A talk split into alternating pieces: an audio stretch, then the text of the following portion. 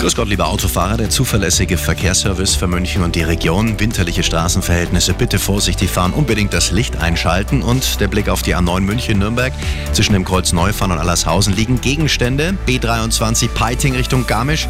Zwischen Ettal und Oberau eine Sperre in beiden Richtungen. Das liegt am Schneefall. Eine komfortable Fahrt wünscht Ihnen Multipol